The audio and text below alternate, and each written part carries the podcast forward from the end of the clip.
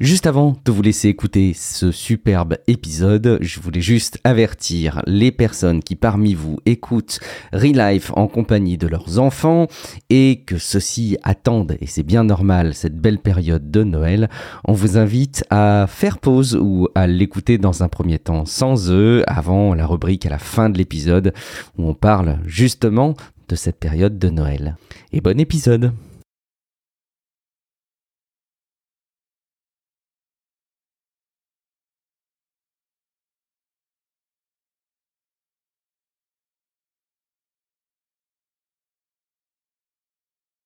Salut à toutes, salut à tous, bienvenue dans ce nouvel épisode de Relife, c'est l'épisode 113. On va vous parler de plein de choses, mais on va vous parler euh, entre autres de Coder Dojo. Vous allez voir, c'est euh, lié à, on va dire, de la pédagogie autour du développement, mais euh, ne fuyez pas tout de suite si vous êtes allergique au développement, vous pourriez être surpris. c'est une chouette initiative et on va, en parler ensemble. je suis Guillaume Vendée, je suis accompagné de Matt, alias prof du web. Salut Matt, comment vas-tu? Ça va très bien, ça va très bien, je suis heureux. On... C'est rare qu'on a des invités, il faut reprendre cette habitude là On avait, euh, on, avait une petite pénurie d'invités dernièrement. Alors là, je suis heureux d'avoir un invité pour nous accompagner, puis pour nous faire découvrir quelque chose que je ne connais pas du tout. Eh ben, on va creuser ça ensemble euh, et effectivement, on va dérouler le tapis rouge à notre invité de cet épisode qui va nous accompagner. Euh, c'est Olivier Staquet. Salut Olivier. Salut Guillaume, salut Matt. Allô, enchanté Olivier. Bienvenue dans Relife. Euh, tu bosses euh, sur la partie technique de, de Gabi Smartcare, qui est euh, une boîte de, de MedTech, et tu es coach de Coder Dojo. Alors, tu, je ne sais pas si tu peux nous en dire un petit mot ou s'il y a des choses que tu veux approfondir, sans trop rentrer dans les détails, parce que Coder Dojo, ça va être justement l'objet de notre dossier de cet épisode. Euh, tu as aussi comme centre d'intérêt indiqué sur ton profil Twitter le fait que tu aimes la, la photographie, tu es une personne de qualité qui aime aussi la gastronomie, l'Internet des objets euh, la permaculture, le data science et euh, la conduite du changement. Euh, est-ce que est-ce qu'il y a d'autres choses que tu voudrais me préciser ou éclairer sur ces centres d'intérêt? Ah, Écoute, non, ça, je pense que ça, ça résume assez bien le personnage. sinon, de manière générale, 40 ans marié, un fils de 9 ans et voilà, dans la tech depuis toujours. Et Codor Dojo, c'est quelque chose qui me tient assez fort à cœur, euh, comme de nombreux coachs et bénévoles qui, qui, font, qui font partie du mouvement. Et euh, je suis très content de pouvoir en parler avec vous euh, aujourd'hui dans le Relive. Eh ben, merci beaucoup d'avoir euh, accepté euh, notre invitation. Alors, c'est beaucoup Matt hein, qui a préparé euh, tout cet épisode, qui t'a contacté, vous avez échangé ensemble. donc, je, je, suis là en, en, vrai observateur. Je sais que Matt a beaucoup à apprendre de ce sujet, mais alors moi encore plus. donc, on va être ravis d'échanger ensemble. Et puis surtout, tu n'hésites pas à rebondir sur tout ce qui tourne autour de ce dossier, évidemment, Olivier. tu es le bienvenu dans Life. Matt, c'est le moment important de ce début d'épisode où on doit se dire comment on va. Je sais que c'est une période de l'année où c'est compliqué pour toi puisqu'on enregistre donc euh, en décembre. Décembre pour moi, c'est le froid et euh, c'est le froid de France, c'est pas le froid euh, du Québec. Effectivement. Alors, c'est le froid du Québec ça arrive à chaque année et à chaque année on est surpris qu'il fasse froid et que la neige tombe. Alors je sais pas, c'est probablement des, traits humains là, qui font qu'on ne s'habitue jamais à ça. Et je pense que ce qui est le plus compliqué, euh, c'est vraiment euh, le froid, l'arrivée du froid, l'arrivée de la neige, mais aussi l'arrivée du manque de luminosité. Alors j'ai parlé à, des professeurs qui m'expliquaient, qui comprennent pas pourquoi non plus les enfants sont très fatigués à cette période-ci de l'année. Et euh, après, en janvier, février, les périodes où c'est encore beaucoup plus froid que maintenant, alors ça revient, tu sais, l'énergie revient. Alors je pense que c'est un lien avec, bah, peut-être avec le, le, fait de se réhabituer à un rythme un petit peu plus lent et frais. Peut-être que c'est juste ça, mais somme toute, je vais bien parce que je suis avec vous. Ah, ça fait plaisir. Il y, a quelques épisodes, Matt, de nombreux épisodes maintenant. Euh, tu nous parlais de temps en temps de luminothérapie. Est-ce que euh, c'est un, truc que tu utilises euh, ou t'as pas pris le temps? Ben maintenant que je fais du YouTube, je me je me mets à la journée longue, puis je fais du télétravail, je me mets à la journée longue des gros spots dans le visage. Alors au niveau luminothérapie, je suis bien. Effectivement, c'est peut-être pas c'est peut-être pas des bonnes ampoules, mais au niveau luminothérapie, Euh, je suis ébloui tous les jours maintenant en télétravail. Très bien, bah, tes yeux en, prennent euh, plein les yeux justement, tant mieux. Euh, super. Écoute, moi j'ai pas beaucoup d'actualités perso à partager. je me rends quand même compte qu'en cette fin d'année, j'ai plus de temps. Hein. J'ai plus de temps qu'il n'y avait quelques mois.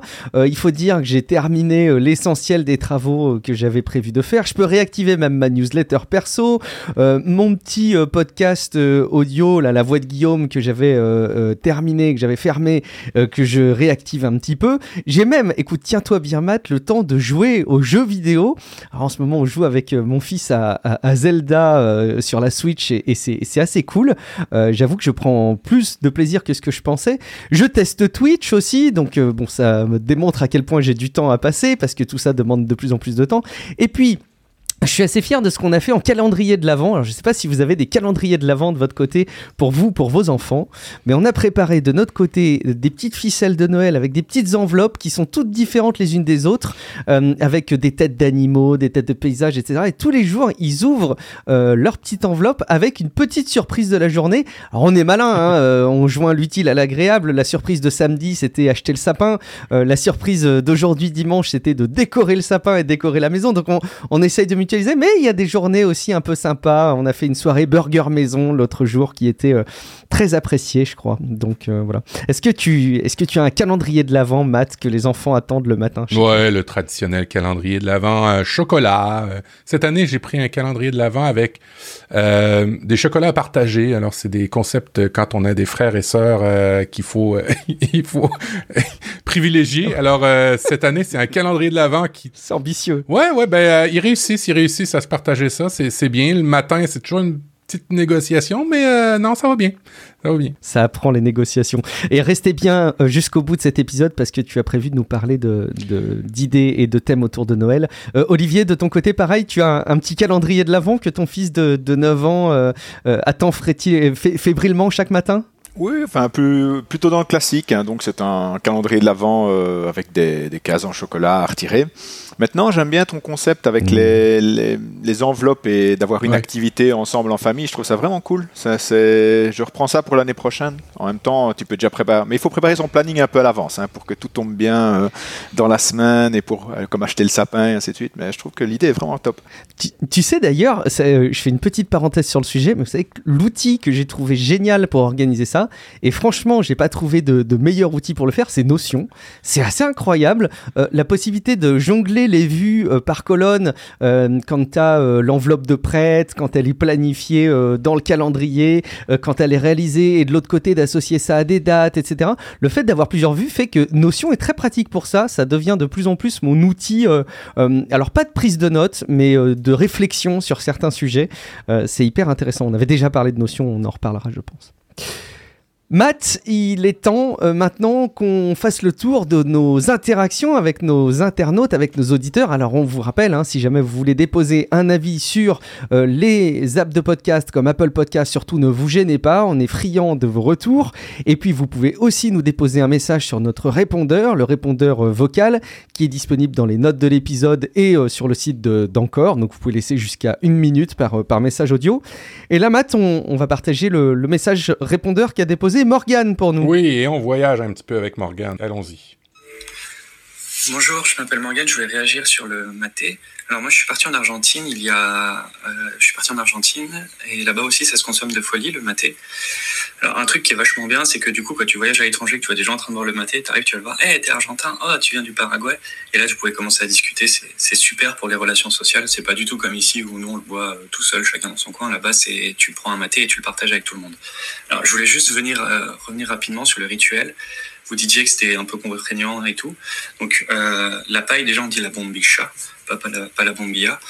Et ben, en fait, l'idée, c'est simplement, euh, tu mets juste assez d'eau pour qu'il y ait ta paille, mais tu remplis pas tout le maté. Et ça permet de, de prolonger sa durée de vie. Si tu mouilles tout tout de suite, euh, ça va durer moins longtemps que si tu mouilles euh, un petit peu petit à petit. Alors, une des techniques, c'est en penchant pour pas mouiller toute ton herbe. Mais voilà, c'est pas plus compliqué.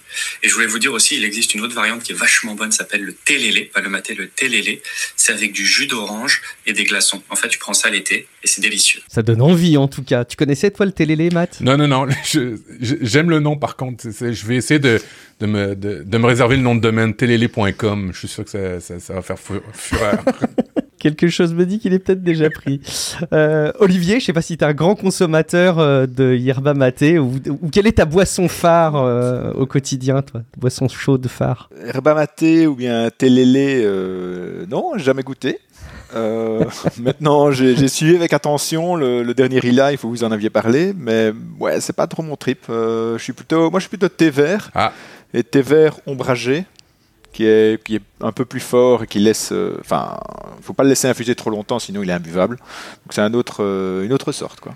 du thé vert ombragé, ça, ça donne... Ça donne du thé vert Ah, foncé ou c'est... euh, c'est- Euh, c'est en fait c'est du thé vert mais qui pousse à l'ombre Ah, et donc il est beaucoup plus concentré. euh, C'est du Kabusecha Yamato que je bois. Ouh, très bien, très bien. Mais c'est vrai que c'est un point important, le, le- le- la durée d'infusion. On se rend pas toujours Non. compte. euh, on- parfois, on infuse le truc, on trouve ça trop amer. C'est probablement parce qu'on l'a trop fait infuser. Bon, on va pas reparler euh, de thé. Il y a aussi la température, hein, Guillaume. Oui, la, oui, la température exacte et, euh, et la durée. En général, c'est indiqué sur les packaging. Moi, j'aime bien euh, certains thés euh, de la marque Kusmiti là, et en général, c'est c'est indiqué dessus. Donc, euh, euh, ouais, surveillez bien la durée d'infusion. On va se transformer en podcast culinaire, peut-être un de ces jours. Allez savoir. On a eu d'autres retours aussi euh, qu'on voulait aborder euh, euh, brièvement. Alors, on a eu deux retours qui sont très. alors à eux deux ambivalents, ils sont très antinomiques sur Tony Robbins. Donc on avait parlé hein, de Tony Robbins avec notre ami Mike de Niptech, avec notamment le documentaire Netflix euh, I'm Not Your Guru, donc je ne suis pas votre, votre gourou, euh, mais surtout à l'appui de ces conférences que euh, Mike avait justement suivies avec, avec Ben, hein, d'ailleurs aussi de, de également.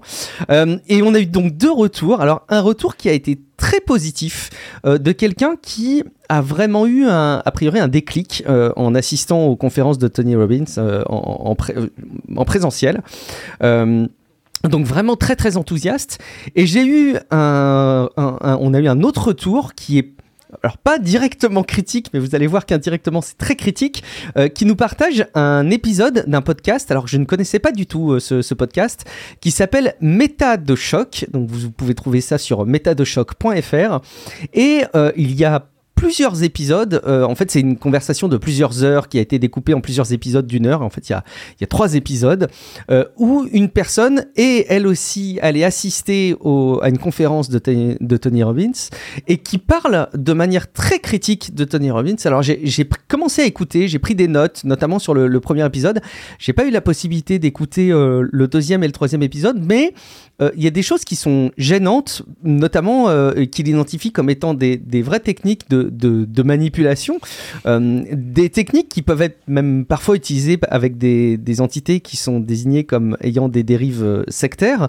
Et j'ai toujours, encore une fois, je me rends compte, après euh, cet épisode, après le fait de m'être documenté sur le personnage, après en avoir ch- échangé avec euh, euh, Mike, je suis en fait toujours autant partagé sur ce personnage, sur ce qu'il met en avant. Et indéniablement, il y a des choses qui sont très positives dans ces conférences, de l'aveu même de, de- de- des personnes qui interviennent dans le, podcast qui cr- très critiques. Là, ils disent qu'il y a des choses qui sont très positives, mais aussi des choses qui, quelque part, me font un peu peur. Donc, euh, bon, Euh, mon message, c'était aussi de dire, euh, continuez à vous forger votre avis. hein. N'allez pas à l'aveugle faire des choses ou aller suivre des conférences parce qu'on en a parlé.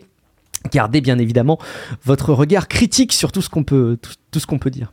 Je sais pas si tu voulais re-réagir, Matt, à ça aussi. Non, je peux, je peux, je peux juste rajouter sur le fait que je pense que l'important est de plus en plus, c'est de développer son, son esprit critique. Et euh, j'ai d'ailleurs une histoire un petit peu, euh, un petit peu euh, bizarre à vous raconter, un petit peu en fin d'émission. Alors suivez, parce que vous allez voir que faut commencer jeune maintenant de développer l'esprit critique, très très jeune. J'imagine, effectivement. On va, on va en reparler tout à l'heure. Et puis, avant qu'on en sache un petit peu plus sur toi, Olivier, et sur Coder Dojo, on va euh, juste mentionner un petit merci à Grégory et Olivier Staquet euh, qui nous soutiennent sur Patreon. Donc, merci beaucoup à vous et bienvenue parmi euh, dans cette grande famille de ceux qui soutiennent financièrement Relife sur Patreon, patreon.com slash Relife Podcast. Et on va même saluer plus particulièrement aussi Philippe Buche qui nous a soutenus, qui nous soutient plus, mais c'était aussi l'opportunité peut-être pour nous de dire que euh, qui, nous soutient encore, pardon, et qui a réduit sa participation, mais euh, David Pires, qui lui nous soutenait et a, mis fin à sa participation, tout simplement parce que euh, on a eu des messages, notamment sur Twitter, d'une personne qui se retrouvait désolée parce qu'il ne pouvait plus soutenir bon, plusieurs podcasts, dont, dont Relife. et alors, je, suis, suis pas sûr d'ailleurs qu'il mentionnait Relay, je pense qu'il parlait plutôt de tes productions, Matt, euh, les, miennes de mon côté avec Tech Café, mais vraiment, j'ai un, message du, fond du cœur, c'est euh, évidemment, on est ravis hein, quand vous nous soutenez sur Patreon. Nos appels euh, à des financements participatifs tels que cela sont évidemment très importants pour nous parce que ça nous permet de nous rémunérer, ça nous enthousiasme aussi à continuer à faire ces épisodes, mais vraiment, ce qui me ferait extrêmement mal au cœur, c'est que ce soit un sacrifice pour vous d'une quelconque manière. Donc vraiment, le mot d'ordre sur lequel je voudrais particulièrement insister, tout financement financement participatif que ce soit, euh, évidemment financement participatif de podcast, mais tout financement participatif que ce soit, c'est qu'on peut vite être amené à contribuer avec des petites sommes, des petits montants, et pas se rendre compte de la dérive budgétaire que ça peut être. Donc euh, vraiment, ne vous en voulez pas si euh, vous préférez pas soutenir Relife, on vous en veut pas du tout. Si vous êtes des auditeurs assidus, c'est tout aussi important pour nous. Et si vous voulez nous soutenir qu'un moment et libérer après votre, votre soutien, c'est évidemment pas un problème. Donc faites-vous plaisir. Sans autre forme de procès, on va savoir un petit peu plus, Olivier, sur toi. Euh, peut-être que je te, je te, tends le micro de l'intervieweur, Matt. Oui, ben en fait, euh, Olivier, euh, on, a, on, a, échangé, lui et moi, sur Internet. Et euh, c'était absolument pas le sujet. J'ai juste été voir son profil, hein, comme, on, comme on fait tout le temps. Je fais souvent. Quand quelqu'un me, me, tag ou quand quelqu'un nous, parle, je vais vérifier son profil pour voir parce que des fois, euh, c'est intéressant hein, de savoir qui, euh, qui, nous, qui nous parle. Et euh, mais là, sur le profil d'Olivier, il y avait Codeur Dojo. Alors, évidemment, moi, je suis un développeur, je travaille dans le domaine. Je me c'est quoi ça, Codeur Dojo? Alors, j'ai cliqué, j'ai commencé à, à, à, voir des affaires intéressantes. Et puis, en DM, en, en, message privé, j'ai commencé à lui poser des questions. Et puis, je voyais qu'Olivier était très, très volubile sur le sujet et euh, qu'il avait une espèce de passion qui, euh, qui, qui s'en tirait dans la façon qu'il m'en parlait. Alors, je me suis dit, bon, ben, je pense que c'est tout indiqué parce que à la fois ça parle de tech et un peu de, euh, j'allais dire parentalité, non, mais plus de mentorat. Hein, de, de, de, de, générations euh, qui sont maintenant, hein, qui, naissent, euh, mes enfants et ainsi de suite, qui vont baigner dans la technologie, et pour lequel je pense qu'il y a quand même des, des, des, éléments super intéressants, sans devenir des codeurs, euh, des, des, éléments intéressants là-dedans. Alors je vais, je vais commencer à poser la question à Olivier. Olivier, c'est quoi Codeur Dojo? Alors, Codeur Dojo, c'est... ce sont des clubs de programmation. Donc, c'est organisé au niveau local. Tu en as dans, pas mal de villes maintenant, puisque c'est il y a 2000, il y a presque 2400 euh, dojo qui sont organisés dans 120 pays. Donc, c'est quand même une grosse organisation. Ça tourne uniquement sur base de bénévolat. Donc, que ce soit euh, des coachs, que ce soit des, des gens qui s'occupent de la tendance. Et euh, donc là, on a plus ou moins 12 000, 12 000 bénévoles et chaque année, c'est environ 60 000 enfants qui passent dans, le, qui passent dans les dojos euh, à travers le monde. Et l'idée, c'est des clubs de programmation pour les, pour les enfants, enfin les enfants, on va dire plutôt les jeunes, de 7 à 18 ans, puisqu'il faut quand même pouvoir, euh, pour pouvoir rentrer dans, dans, dans un dojo, il faut au moins savoir lire, parce que tu as, as, quand même beaucoup d'interactions avec les écrans, donc ça c'est important. Et euh, les coachs organisent ça au moins une fois par mois. Donc ça c'est le deal. Donc l'esprit du codeur dojo c'est surtout euh, un esprit d'ouverture. Donc le but c'est vraiment d'être ouvert à tous et, euh, on n'a pas hein, on pas vraiment de ligne directrice, donc il ne faut pas confondre les, coachs avec des professeurs. Donc c'est vraiment plutôt l'esprit du mentorat, du coaching. On laisse beaucoup de liberté aux, ninjas. Alors les ninjas, ce sont les participants, donc ce sont les jeunes, on les appelle des ninjas. Et, un, autre, un autre point important, je pense, de, l'esprit Codeur Dojo, c'est qu'on essaie de faire passer l'idée euh, que faire des erreurs, c'est normal. Et c'est comme ça qu'on apprend. Et c'est assez différent du système éducatif traditionnel, euh, surtout, enfin, surtout en Europe. Et l'idée aussi, c'est de montrer, voilà, on est là pour aider les, les, jeunes quand ils sont face à un problème, de les rendre les plus autonomes possibles face à la tech, et euh, de montrer aussi qu'en tant que coach, euh, on est des adultes, mais on se fait aussi des erreurs, on ne sait pas tout. Et donc, quand on est face à un problème, on essaie de le résoudre avec le, avec, le jeune et pas uniquement euh, en lui disant Ah ben voilà, tu dois faire ça, ça, ça, ça, ça, comme, comme on a dans, à l'école. Donc, c'est ça un peu l'esprit codeur de Joe et le, Codeur de Joe de manière générale. Est-ce que. D'abord, c'est un mouvement qui existe depuis quand, ça, Codeur Dojo? Écoute, le codeur de Joe, en fait, il a, été créé un peu par hasard, un peu par accident, comme beaucoup de choses. hein. Euh, ça fait, eh écoute, on a fêté les 10 ans du codeur de Joe cette année. Donc, euh, en juillet, euh, le concept codeur de Joe a eu 10 ans. Et c'est début 2011. Il y a un, Irlandais du nom de James Welton. Et c'était un, un jeune codeur de 18 ans à Cork, en Irlande. Donc, le codeur de Joe prend ses racines en Irlande. Et il a, il a eu un peu de visibilité autour de, autour de ce qu'il faisait parce qu'il avait hacké un iPod Nano. Ah, Et donc, oui. et suite à ça, il y a euh, les- des étudiants et des jeunes qui ont dit ah ouais tiens euh, comment tu as fait? Ils ont voulu en savoir un peu plus. Ils étaient intéressés par euh, par le concept. Et c'est là qu'il a commencé à créer un- une sorte de computer club. Tu vois un peu comme dans les années euh, dans les années 90 Ouais. aux États-Unis euh, les, les computer clubs. Il a créé un computer club dans son école pour euh, apprendre aux jeunes l'HTML et le CSS. Et donc, c'était une initiative très très locale au début, et, et plus tard, il a rencontré Bill Lia- Liao, qui lui est plutôt un entrepreneur et, et philanthrope. Et ils, se sont dit, bah, l'idée elle est géniale, il faudrait la déployer à plus grande échelle.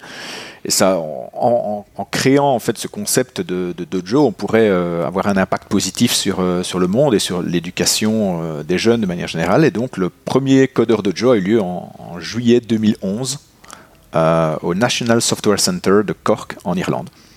Et depuis, ben, voilà, dix ans après, c'est assez déployé. Quand on, quand on fait, quand on va sur codeurdojo.com, on peut trouver les dojos qui sont organisés près de chez soi. Parce que le but est vraiment d'avoir des, petites antennes locales, euh, ces, fameux dojos qu'on retrouve un peu partout, pour pouvoir euh, faire participer le, plus grand nombre. Alors, l'enfant, euh, alors ça prend un coach, ça prend des enfants, des enfants de, tous âges. Tout, le monde peut venir. Un, grand adolescent de 10 17 ans, est-ce qu'il peut venir au Ouais, Bien sûr, on a, on, on a de tout. Donc, on a des, des- des tout jeunes qui n'ont jamais euh, touché un ordinateur de leur vie, à des, des ados de, de 17-18 ans euh, qui, qui, eux, sont beaucoup plus à l'aise avec la technologie, mais qui sont, euh, qui sont intéressés, qui ont envie d'aller un peu plus loin, de savoir qu'est-ce qu'il y a derrière cette partie de, de la technologie qu'on voit toujours, qui est euh, finalement de la consommation. Parce que tu vois, aujourd'hui, on dit on dit toujours, ben oui, on met un iPad ou un iPhone entre les mains d'un enfant de 3 ans, il sait le déverrouiller, il sait l'utiliser. Ouais. Oui, mais c'est pas c'est pas savoir utiliser la tech, ça. C'est c'est assez facile de pouvoir consommer quelque chose sur de la tech. Ensuite, comment quand on parle de, de commencer à créer, de pouvoir aller euh, expliquer à un ordinateur ce que tu as envie qu'il fasse, c'est euh, c'est toute une autre dimension. Et donc là, on a, on a vraiment de tout. Et, et ça va du code. euh, parce qu'ensuite, ça c'est un point peut-être important à dire, c'est on, on dit souvent du code et de la programmation. Euh, ensuite, il y, a des- il y a des échelles. C'est Donc, ça. C'est-à-dire que on va partir de, de- de systèmes parfois qui sont euh, low code ou no code, ou bien de la, programmation par bloc, comme Scratch. Puis les, les plus avancés, une fois qu'ils ont fait le tour de la programmation par bloc et qu'ils veulent faire quelque chose de plus, euh, allez, de plus avancé, ils peuvent passer sur des langages comme du, du Python, du JavaScript ou, ou autre. Euh, parce qu'en fait, il n'y a, pas de- y a pas de règles. S'ils ont envie de, de faire du Java ou, ou du Golang, c'est pas un problème. hein. On s'adapte. Un-. Et alors, en- en- ensuite, il y a aussi d'autres aspects qui sont aussi sur euh, tu vois, de l'électronique. Donc, euh, on a des enfants qui aiment bien jouer avec des, des microbits ou bien des Arduino ou, euh, ou encore de la 3D. Donc avec du OpenCAD ou du Tinkercad. Donc c'est voilà, c'est assez large. Donc c'est c'est plutôt suivant les, les envies des, des ninjas. Et les, les, les, les, ninjas, euh, les coachs, il n'y a pas de programme, ça va vraiment en fonction des intérêts euh, ben, du, du moment, c'est ce que je comprends. Euh, C'est ça. et, et à travers ça, est-ce que vous, vous... Parce que mon fils va rentrer l'année prochaine dans un programme euh, qu'on appelle multimédia. Et la première année, euh, ils vont évidemment montrer ces, ces éléments-là. euh, mais les premiers mois, ça va vraiment être sur la citoyenneté numérique. Les bons usages d'Internet, comment faire. Est-ce que vous allez jusque-là aussi avec Codeur Dojo? Indirectement. Donc ce n'est pas le c'est pas le but premier. Donc on ne donne pas un. Ici en Belgique, on a des cours de citoyenneté. On, on ne fait pas ça par défaut. Maintenant, ce qui se passe, c'est que de facto, quand tu es en, dans un codeur dojo, tu as tu vas sur Internet avec les Ouais. enfants et tu leur dis, ouais, mais tu vois, attention, parce que là, là c'est de la publicité. Donc, euh, tu vois, Ouais. typiquement dans la recherche dans Google, et maintenant, les, les ads sont vraiment cachés dans les, dans les résultats de recherche. Donc, on leur dit, ah ouais, mais fais gaffe, parce que ça, c'est de la publicité, c'est pas forcément quelque chose que tu vas rechercher. Donc, donc il y a une forme de, euh, oui, d'éducation numérique, on va dire comme ça, mais pas, euh, pas sous forme de, de, de, de cours ex cathedra, je veux dire. Et euh, toi, ça fait combien de temps que tu es, es coach euh, au niveau de Codeur Dojo? Moi, ça va faire, euh, ça va faire un an et demi maintenant. Ouais, quelque chose comme ça. Alors, raconte-nous pourquoi tu as commencé. Ah, pourquoi j'ai commencé? Ben écoute, euh, j'ai un, j'ai un fils de 9 ans. Et euh, donc, comme je l'ai déjà dit, et j'ai été surpris que, a- que dans les écoles, enfin en tout cas dans le programme en Belgique, hein, maintenant ça peut être différent d'un pays à l'autre. Je sais qu'en France, il y, a, euh, il y a pas mal d'efforts qui sont faits pour le numérique euh, auprès des enfants, mais moi je parle pour la Belgique. J'ai été surpris qu'ils n'abordent pas du tout le numérique dans les écoles.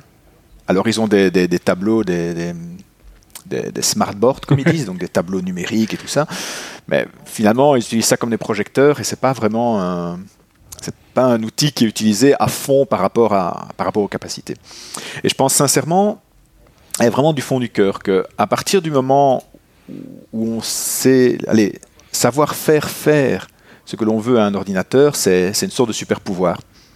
D'ailleurs, on a même des t-shirts Coder Dojo. euh, C'était euh, I'm coach at Coder Dojo. What is your superpower? C'est un peu cet esprit-là aussi qui est derrière. Et, et pendant pas mal d'années, parce que bon, avant d'être euh, de CTO chez, chez Gabi Smartcare, j'étais directeur général d'une société euh, qui fournit des softwares as a service pour euh, le secteur de l'assurance en Belgique. Et, et CTO aussi de cette boîte-là avant. Et, et lorsque je dirigeais ces équipes-là, euh, donc là- là-dedans, il y avait des développeurs, il y avait des, des gens qui s'occupaient du support client, des admins, euh, des comptables, donc il y avait un peu de tout. Et je me suis rendu compte, donc là on parle d'adultes, hein, qu'il leur manquait des, des compétences numériques, euh, je ne vais pas dire de base, mais des compétences numériques en, de- en termes de programmation, Ouais. je mets ça entre guillemets, euh, pour aller plus loin.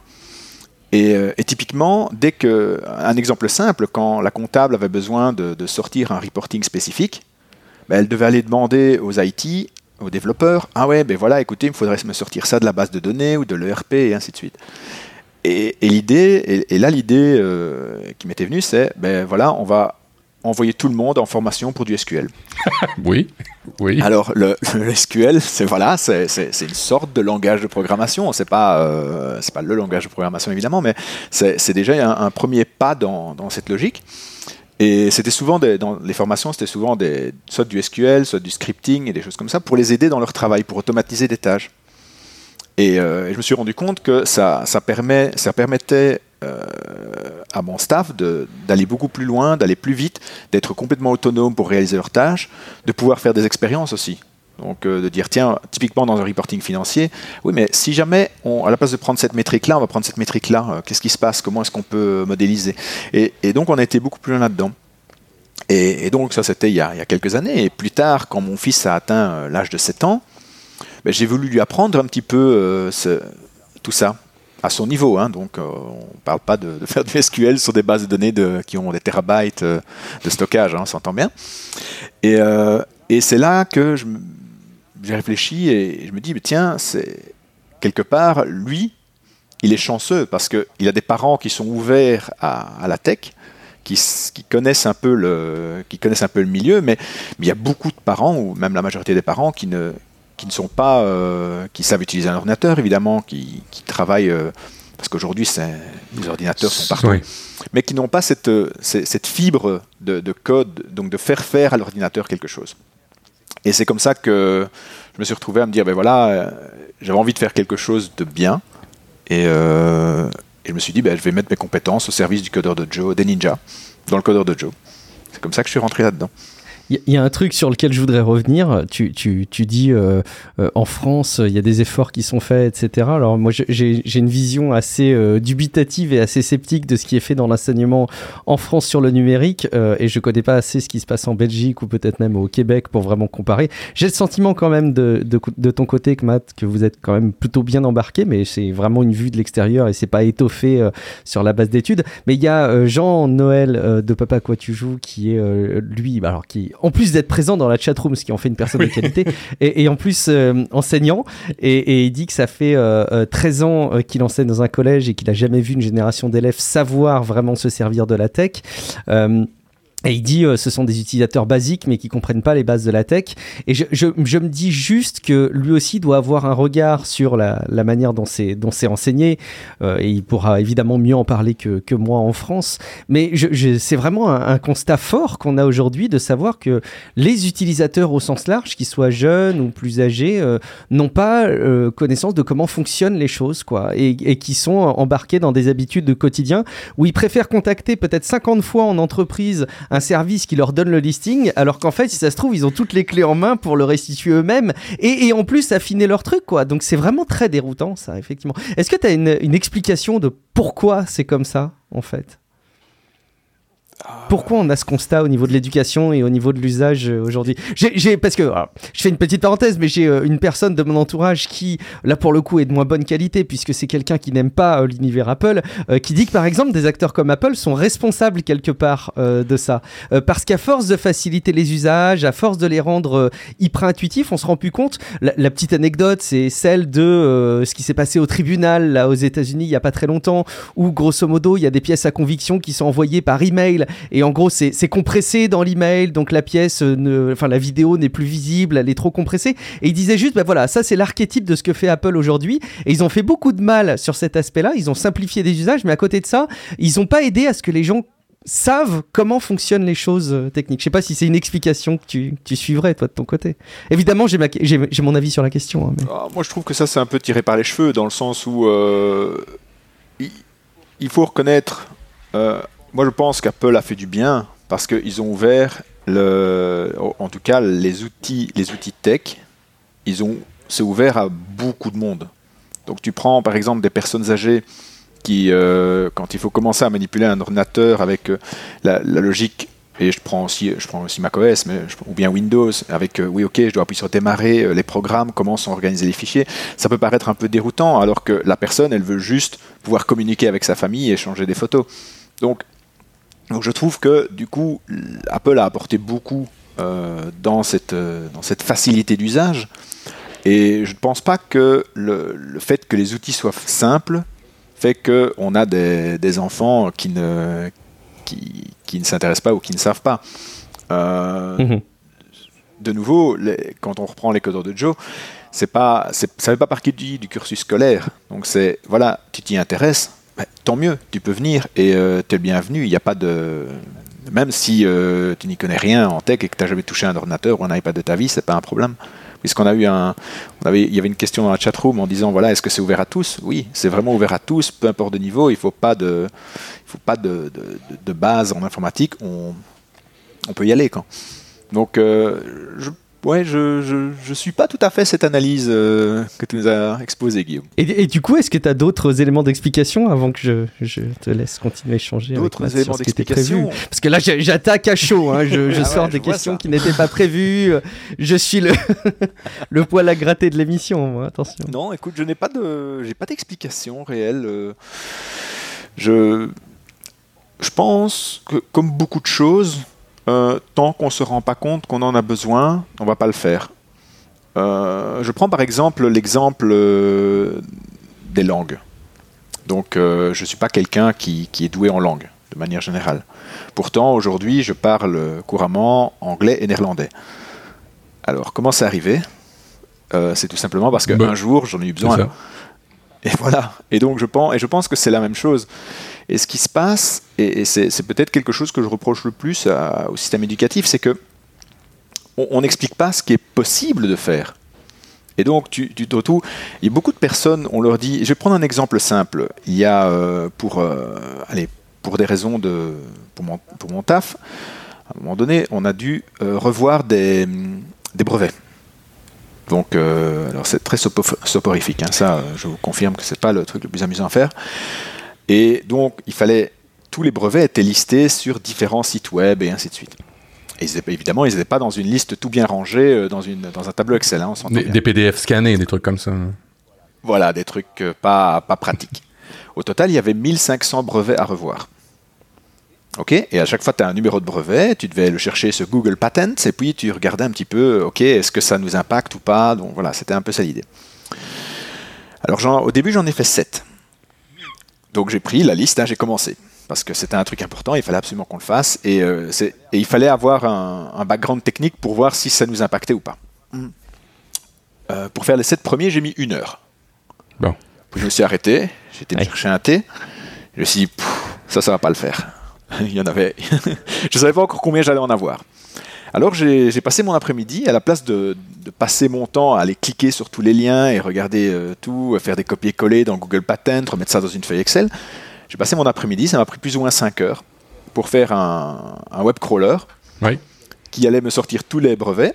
Et les brevets aux États-Unis, c'est génial, il y a une API qui permet de, se connecter et d'avoir l'abstract, euh, la création, enfin quand est-ce qu'il a été créé, le titre et la date de validité. Et en 5 heures, enfin le code était fait, il tournait, j'ai reçu la liste des 1500 brevets, j'ai revu les abstracts, et puis j'ai sélectionné, voilà, celui-là il faudrait regarder en détail, celui-là il faudrait regarder en détail, tout envoyé à l'avocat, et voilà, c'était réglé.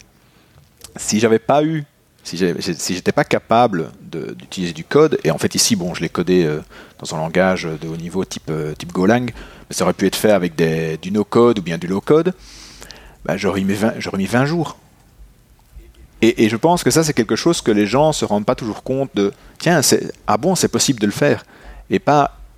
Je, pense que c'est plus une méconnaissance de qu'est-ce qui est possible de faire plutôt que d'avoir la compétence de le faire.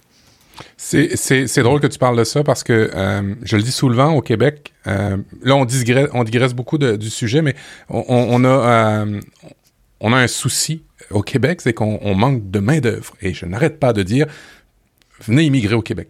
Mais la priorité, la priorité du gouvernement, c'est oui, il faut avoir une immigration, c'est clair, faut savoir les recevoir, mais c'est aussi un problème de taux d'automatisation. Et ce dont tu parles, c'est vraiment ça, c'est que euh, le taux d'automatisation au Québec, j'étais surpris, euh, est de 55% comparativement à... et, de 25% au Québec. Alors, c'est-à-dire que l'exemple patent que tu viens de faire, Olivier, c'est que il y a des gens qu'on paye pour aller cliquer sur chacun des brevets puis aller les lire.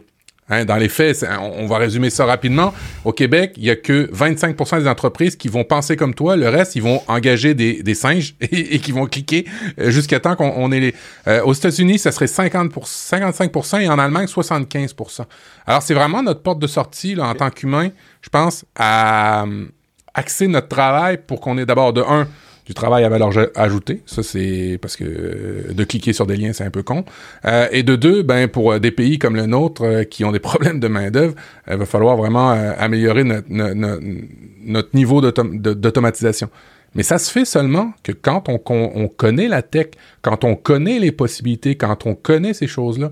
Et, et pour moi, l'exemple de Codeur Dojo est juste génial parce que c'est une génération de codeurs. Là, ça fait dix ans que tu disais. Euh, on fait le, codeur de jour, c'est leur dixième anniversaire. Ça va faire une génération euh, d'enfants, de, euh, de, jeunes qui vont comprendre, sans forcément être des développeurs, ce ne sera pas des, des, des, full stack tout de suite quand ils vont sortir du codeur dojo, j'imagine. Non, c'est pas le but. Non, c'est ça. Mais au moins, ils vont, ils vont avoir des, des références à ah oui, mais j'avais appris dans mon codeur dojo qu'on pouvait automatiser des trucs. Je pouvais faire des boucles. On m'avait appelé des boucles. On m'avait appris ça, des if, des, des, des cases, des choses comme ça. Et, je trouve ça juste génial, génial pour l'avenir. Moi, j'ai envie de, demander, à toi, ça fait un an et demi que tu, tu vas là-dedans. Au niveau personnel, tu nous as expliqué pourquoi tu, tu l'as fait, mais tu, donnes, mais j'imagine que tu reçois énormément quand tu fais ce, ce, genre de, de, trucs-là avec des jeunes. c'est assez euh, gratifiant. Ouais. Euh, honnêtement, ça me fait plaisir. Bon, au début, je l'ai fait euh, avec mon fils, hein, puisque bon, évidemment, mon fils m'accompagne euh, à chaque codeur dojo, il attend que ça. Et, c'est assez gratifiant parce que bon, parfois on a la chance d'avoir. aujourd'hui, il y en avait un ce matin justement au codeur dojo de Waterloo où, je travaille entre guillemets, où je suis coach. Et là, on avait beaucoup de nouveaux venus. Donc euh, c'était chouette parce qu'on a pu leur montrer euh, des, on a pu, euh, ils ont pu commencer à, découvrir un petit peu c'était quoi cet univers, notamment avec du scratch. Et puis on a aussi d'autres qui suivent depuis, qui ont suivi pendant plusieurs, pendant plusieurs sessions, donc pendant 5, 6, 7, 7 mois. Et là tu vois vraiment l'évolution. au début, voilà, ils font un peu du, du turtle, donc euh, sur, euh, sur Python et puis ils vont euh, ils font ça de manière plus ils, vont, ils vont de plus en plus loin dans la connaissance du langage et puis ils sont prêts pour attaquer typiquement du P-game donc c'est-à-dire ils commencent à coder leur propre jeu en Python donc c'est très c'est très gratifiant de le faire et, et moi je me personnellement quand je quand je reviens d'une session codeur de Joe j'ai toujours une certaine satisfaction du, du devoir accompli tu vois. je me dis ah ben voilà j'ai au moins même si, même s'ils sont venus qu'une seule fois euh, je me plais à croire que un jour ils vont, ils vont se retrouver face à, je sais pas moi, ils sont peut-être comptables et ils vont devoir faire un rapport et puis ils vont se dire ah mais ouais mais en fait il y, a moyen de faire euh, de le faire plus intelligemment que de commencer à recopier les chiffres dans les colonnes Excel quoi. Ouais ouais ouais. Écoute, moi c'est c'est euh, c'est l'élément qui, qui, je trouve le plus intéressant. Bon, tu dis qu'il y a plusieurs dojos, toi t'es coach. n'importe qui peut ouvrir des dojos, n'importe qui peut être coach. comment ça fonctionne tout ça? Alors, euh, oui, n'importe enfin, qui, oui. Euh, bon, faut quand même un peu, un, peu s'y connaître en tech, hein. sinon c'est quand même plus compliqué euh, de le gérer. Maintenant, euh, ce n'est pas forcément des, des ex-développeurs, il y a, y a de tout.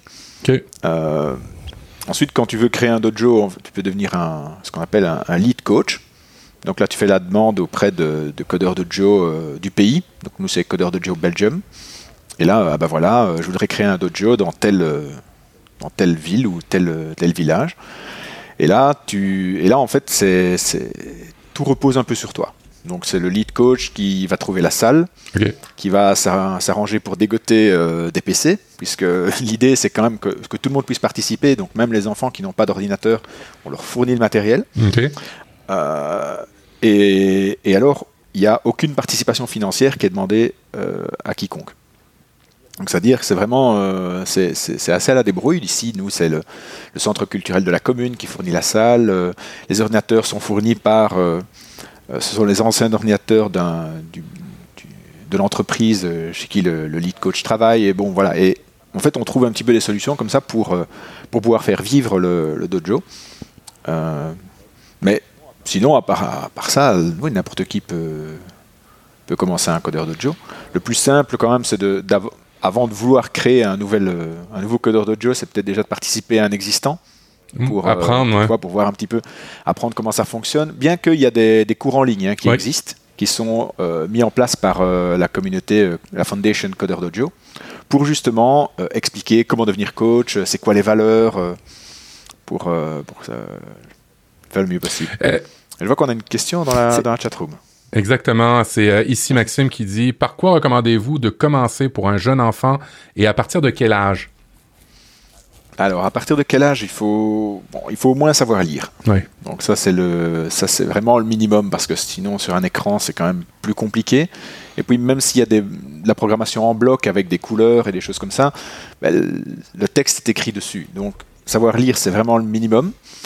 Euh, pour commencer, donc vraiment s'il y a vraiment aucune, aucune, euh, euh, comment aucune, euh, aucune base de programmation. Il y a un, programme qui est super chouette, qui a été mis en place aux États-Unis et qui s'est qui s'est réparti, qui s'est répandu assez rapidement. C'est le Hour of Code. Et, ça, c'est quelque chose qui est assez, bien financé. Et en gros, ce sont des, petites missions à faire avec du langage par bloc sur le thème de Minecraft, euh, Valhalla, La Reine des Neiges, euh, euh, Star Wars. Et donc ça, ça permet en, une heure de, d'au moins apprendre vraiment les rudiments. Donc c'est-à-dire, ok, qu'est-ce qu'une boucle Comment est-ce que je peux faire avancer mon, petit personnage avec du code Donc tu as un petit personnage à faire évoluer dans une, map, dans une, un exercice, un, un sorte de puzzle à résoudre. Et, euh, et alors tu, tu, tu, le codes avec des boucles, avec des, avec des ifs et ainsi de suite. Donc ça c'est vraiment pour commencer. Ensuite, euh, ensuite on passe en général sur du scratch assez vite. Parce que là c'est beaucoup plus libre. On peut faire. Là euh, vraiment. Je suis, ce matin il y a encore un enfant qui m'a étonné avec un. Il nous, a, il nous a créé un jeu qui était, qui était assez impressionnant de créativité. Euh, alors Scratch, je, le mets pour ceux qui nous écoutent en vidéo, je, je le mets à l'écran. Ce qu'Olivier disait, c'est de la programmation par bloc, c'est-à-dire c'est du du glisser-déposer. Hein. Pour le moment, il n'y a pas besoin d'apprendre, d'écrire une syntaxe au début. Avec une souris, il glisse des blocs. Il faut comprendre que tu as un petit personnage. Alors, tu peux dire à ton petit personnage, avance de 10, euh, de, de disposition, euh, retourne, retourne-toi. Euh, c'est super intéressant euh, de, d'expérimenter ça avec les enfants. Et, moi, j'ai honnêtement jamais vu des, des, gros programmes avec. Et tu me dis qu'il y a un enfant qui a fait un jeu ce matin au Coda. Euh, oui, ben, les, jeux en fait sont assez courants, mais si tu vas sur Scratch, euh, tu regardes un petit peu qu'est-ce que les Scratchers ont fait. Euh, tu as des en Scratch, tu as des, les, quatre premiers niveaux de Super Mario Bros qui ont été refaits entièrement. Oh, oh cool. Donc, ouais, ouais, non. maintenant, c'est honnêtement, ça, c'est assez chaud hein, à, faire parce que ça demande vraiment le, le langage. Enfin, c'est pas un langage, c'est vraiment de la programmation par bloc en événementiel. Donc, il y a moyen de faire vraiment des choses assez impressionnantes. Euh, mais euh, bon, voilà, c'est plus compliqué. En fait, à la limite, si tu veux aller jusque-là, vaut peut-être mieux passer sur du, euh, directement sur du code. Mais t'as des trucs impressionnants, quoi. Il y a Priscille dans la chatroom qui dit qu'il y, y a, des Loïc pour Scratch aussi, mais elle s'est repris, c'est son clavier qui a dû lui faire un piège. Des MOOC, ah effectivement, j'imagine qu'il y a plein de MOOC là-dessus, ouais. Oui, oh, ben, sur le site du Codeur Dojo, en tout cas codeur Joe Belgium ou bien sur les sites euh, des codeurs de Joe locaux, souvent on publie, les, on publie les tutoriels. Donc il y a un Google Drive partagé avec des, tutoriels pour Scratch pour les enfants, avec des, fiches qui peuvent suivre pour, euh, pour s'initier à Scratch. Et c'est tout à fait libre de droit. Et tout le monde peut les utiliser, même chez eux. Je, me pose la question parce que mon fils euh, apprend la batterie et comme je connais la batterie, c'est beaucoup plus simple pour moi de continuer les cours avec lui à la maison. Est-ce qu'il y a un euh, au-delà du support que tu viens de mentionner euh, en ligne, est-ce que un parent peut venir dans les premiers cours pour juste comprendre un peu les concepts pour pouvoir aider, essayer de l'accompagner? Ouais, c'est ça, on peut. Oui, bien sûr. La, la plupart du temps, au début, les parents accompagnent. Et puis la manière dont ça se passe, donc on commence, enfin dans, dans le codeur de Joe où je suis, on commence le, le, codeur de Joe à 10h. Et euh, on dit toujours c'est de 10h à 13h. Et à midi, en fait, on arrête le, la, séance de code, si tu veux. Et là, les, les, parents sont les bienvenus pour voir aussi les réalisations des ah, enfants. cool. Donc les enfants présentent leur projet. Et, euh, et alors, en fait, ensuite, ils reçoivent un, un, bracelet qui est un peu une ceinture de couleurs. Donc, tu as blanche, jaune, bleu, euh, rouge. Et, dépendant de la complexité du projet, donc si jamais ils ont maîtrisé, euh, tu vois, s'ils ont fait les bases, ils ont le bracelet blanc. Si jamais ils ont commencé à mettre des boucles, ils ont le bracelet jaune. S'il y a des, boucles, des conditionnels, des gestions d'événements, alors tu cool. et ainsi de suite. Et donc tu as, donc c'est pas vraiment, c'est pas, ces bracelets-là, c'est pas une note, c'est euh, ah mais ouais, c'est pour reconnaître le quelque part euh, qu'ils ont, qu'ils ont progressé dans leur apprentissage. Quand, quand j'ai été avec mon, mon fils à, son école euh, il y a quelques semaines pour, pour lui montrer le local, pour lui montrer ce qu'il allait apprendre, euh, tout ça dans son univers multimédia à lui, pendant cinq ans, ça va être ça, son, son, son univers, je m'inquiétais beaucoup et c'est quelque chose qui me tient vraiment à cœur dans la tech, d'avoir une, représentativité, une espèce de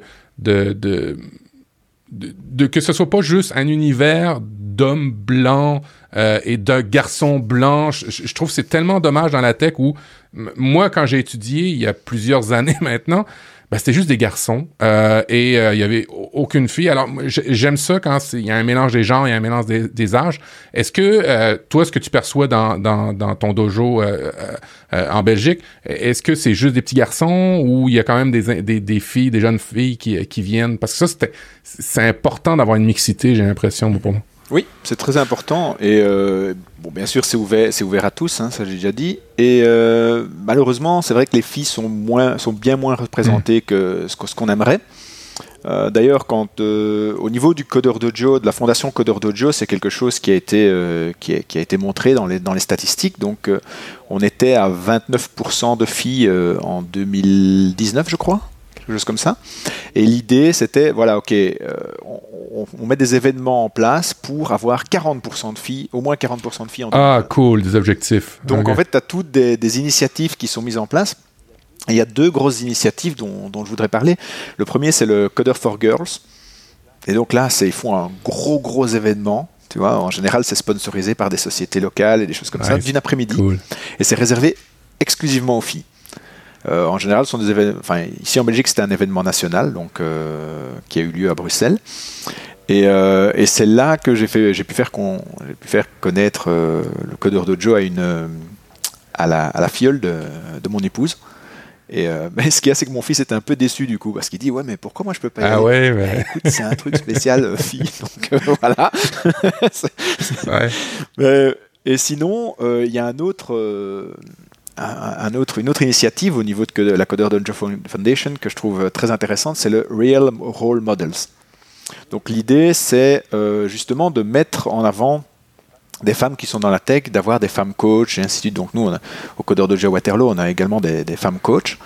Et, euh, et c'est important aussi pour montrer, pour montrer euh, aux filles, ben voilà, c'est pas juste un univers euh, d'hommes. euh, et c'est- c'est important euh, de les mettre à l'honneur également euh, dans la tech. Ouais, c'est, c'est, c'est essentiel. C'est, c'est... si on veut s'en sortir, il faut que tout le monde participe. il faut vraiment que tout le monde participe. Écoute, euh, toi, tu, tu, euh, tu, tu parlais d'une que tu en retirais beaucoup par rapport à ça.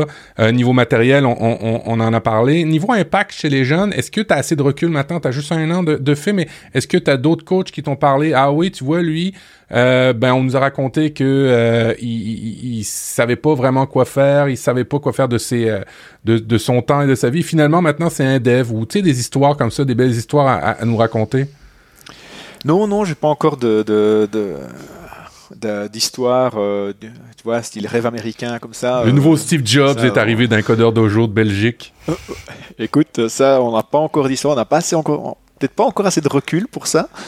Euh, maintenant, euh, je pense que c'est, il, il faut pas voir le codeur dojo comme une, euh, comme une usine à faire des développeurs. non, non, non, non, non. Donc c'est ça, je pense que c'est ça qu'il faut vraiment faire, faire attention, c'est que le but c'est pas de faire des, programmeurs euh, de haut niveau euh, parce qu'ils ont commencé jeunes. hein. Je veux dire un petit peu, tu vois, comme les sports de haut niveau, comme le tennis ou la gymnastique où ils commencent à, à 6 ans pour être des, pour être des athlètes euh, incroyables à 16-17 ans. Non, c'est pas du tout le but.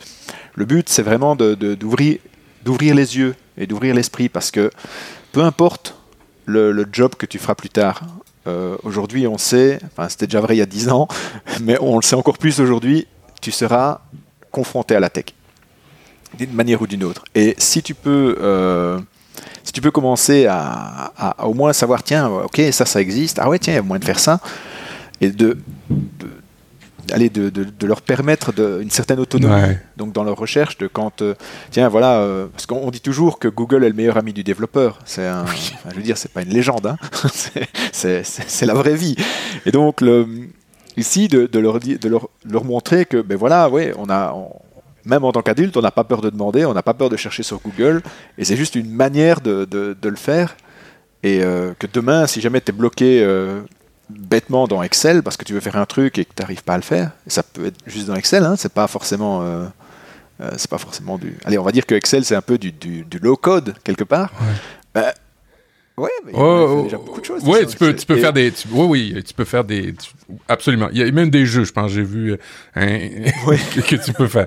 Bon, faut peut-être pas aller jusque là, hein, on s'entend bien. Mais, euh, et du coup, s'ils sont, ils sont autonomes pour pouvoir faire leurs recherches et pour pouvoir euh, euh, avancer par eux-mêmes, je pense que déjà là, on aura fait un grand pas. Ouais, c'est un éveil. C'est un éveil à la technologie, dans le fond. C'est- ça que vous voulez faire et, et, et, je comprends que l'objectif. Et on utilise le jeu. Ouais, c'est ça. Et que l'objectif, c'est pas nécessairement que ce soit des, des codeurs en, en bout de ligne.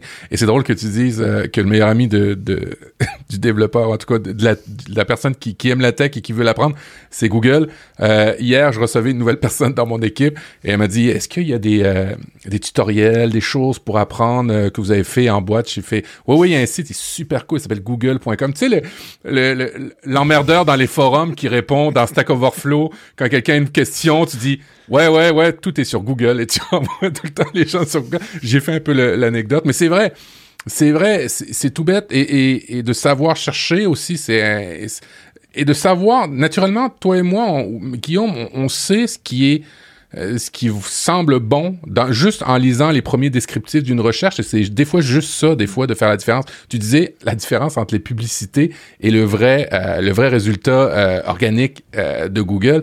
Juste ça, des fois, c'est c'est juste merveilleux de le savoir parce qu'il y a beaucoup de gens qui se retrouvent à faire une recherche pour une recette et se retrouvent sur une boutique pour acheter un livre de cuisine. Alors, euh, tu vois, c'est- il y a un peu de n'importe quoi.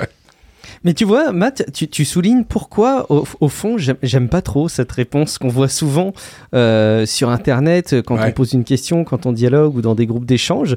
Tu as effectivement régulièrement des gens qui vont dire bah, regarde sur Google. Et je pense qu'en fait, c'est des personnes qui pensent pas nécessairement à mal, mais qui ne se rendent pas compte à quel point aujourd'hui il y a le décalage dont on parlait tout à l'heure en termes d'appropriation du, numérique, euh, à quel point il y a des personnes qui sont loin de ça et à quel point le réflexe d'aller chercher de manière intelligente sur Google, il n'est pas là, quoi. Ou alors, ils n'ont pas la possibilité de le faire. C'est vrai que cette, cette phrase tend à m'agacer parce qu'on ne se rend pas compte à quel point il y a des personnes qui sont, qui sont pénalisées par ça. Oh, ouais, puis, euh, oh, puis ça, je le dis souvent, euh, on avait à une certaine époque les gens qui savaient lire, les gens qui ne savaient pas lire. Maintenant, on a les gens qui savent pas lire et pas lire, et les gens qui comprennent et qui ne comprennent pas forcément la technologie. Après ça, tu as, des niveaux, hein, comme, comme dans, dans, dans le savoir lire, tu as des linguistes, hein, des spécialistes dans la, dans la langue, euh, ben, et puis il y a ceux qui savent lire, ben, ben la technologie, il y, a, la base, et je trouve que c'est vraiment cool. Écoute, Olivier, ça me fait... Euh, c'est vraiment un, souhait de, de, pouvoir un jour faire ce genre de, de, de, de coach. J'aimerais vraiment ça, euh, peut-être euh, un petit peu plus tard dans ma retraite, quand j'aurai pas autant de projets.